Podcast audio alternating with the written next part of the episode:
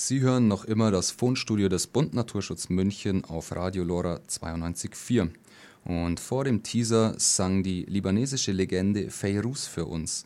Sie feiert am kommenden Wochenende ihren 88. Geburtstag. In ihrem Lied ging es um eine Sommerliebe und auf diese hatte sie auch den Winter über gewartet.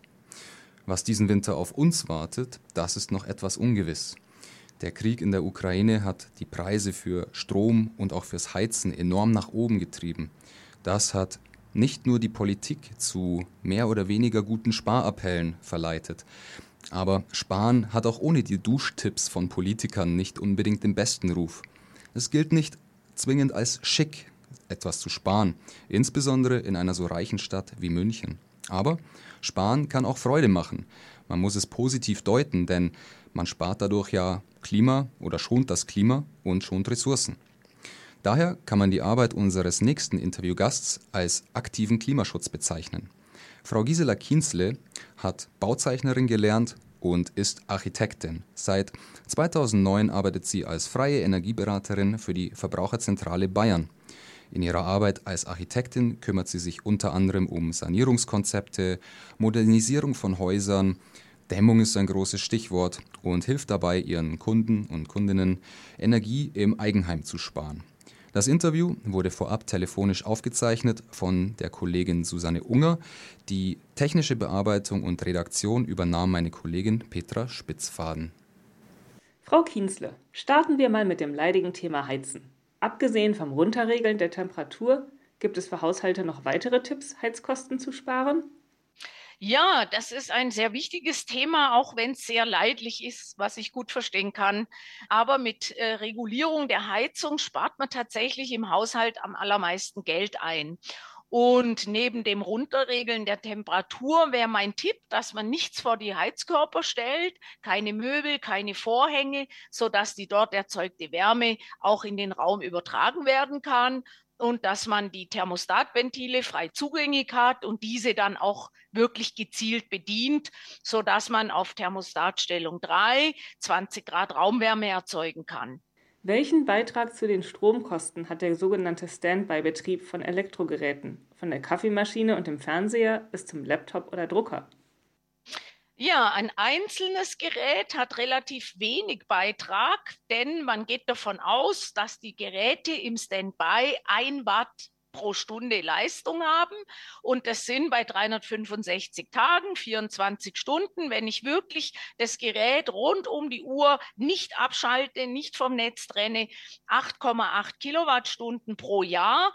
Wenn ich jetzt 40 Cent für die Kilowattstunde Stromkosten rechne, sind das 3,50 Euro pro Gerät. Wenn ich jetzt natürlich 10 Geräte im Standby habe, sind es schon 35 Euro.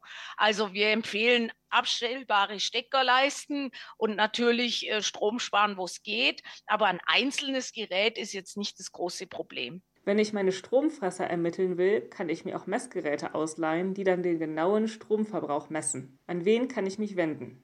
Es gibt mehrere Möglichkeiten. Viele Stadtwerke, Energieanbieter oder auch eine äh, unserer Beratungsstellen der Verbraucherzentralen können Messgeräte ausleihen.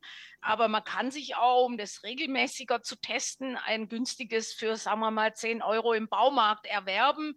Dann hat man immer wieder die Gelegenheit zu messen und zu prüfen.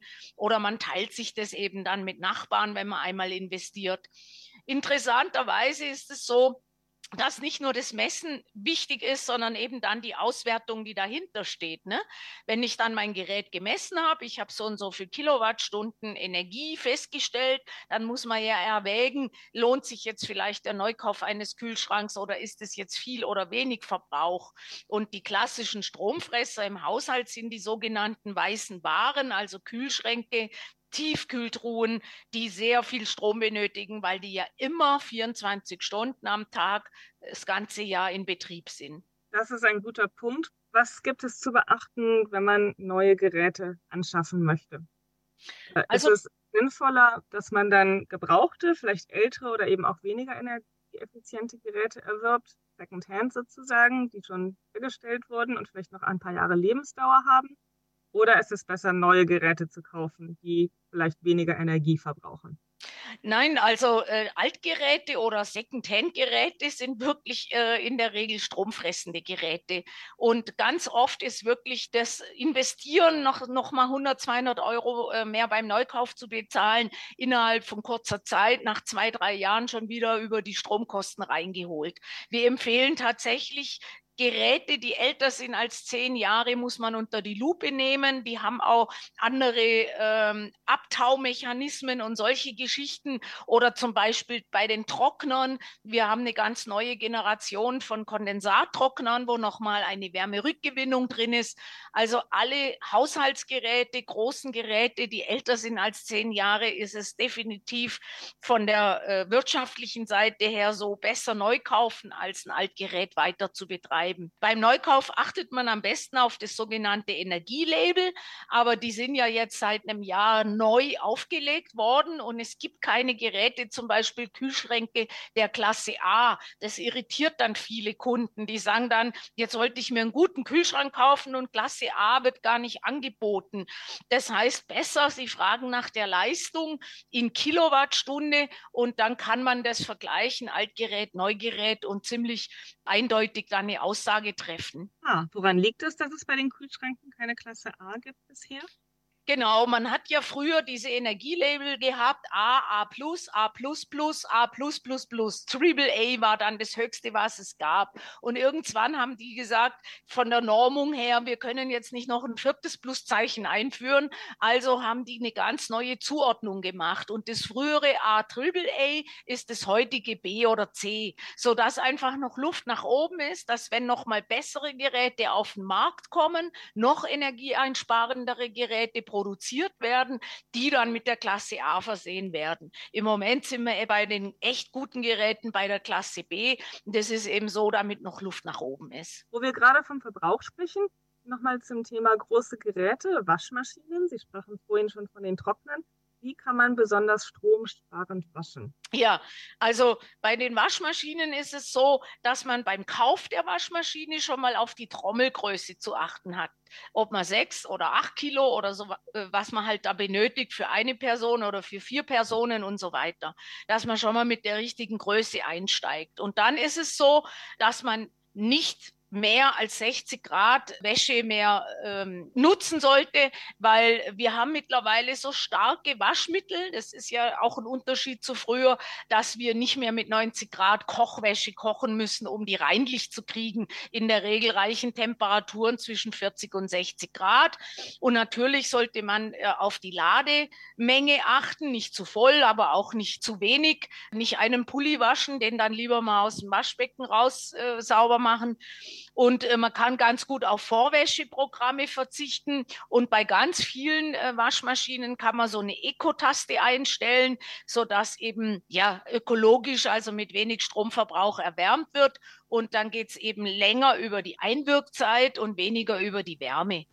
Wie wir wissen, verbrauchen die Rechenzentren und E-Mail-Server weltweit sehr viel Energie. Wie können Personen bei der Arbeit im Homeoffice ihren Energieverbrauch drosseln? Ja, das ist nicht ganz äh, so einfach. Ähm, aber man sollte, glaube ich, mal grundsätzlich über sein Nutzerverhalten nachdenken. Weniger surfen, weniger streamen, vor allem also weniger Videos und Fernsehfilme downloaden und solche Sachen.